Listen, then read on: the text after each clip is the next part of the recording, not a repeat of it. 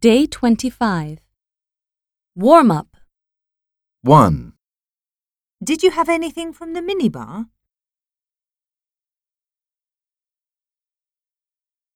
2. My baggage is a bit heavier because of the souvenirs.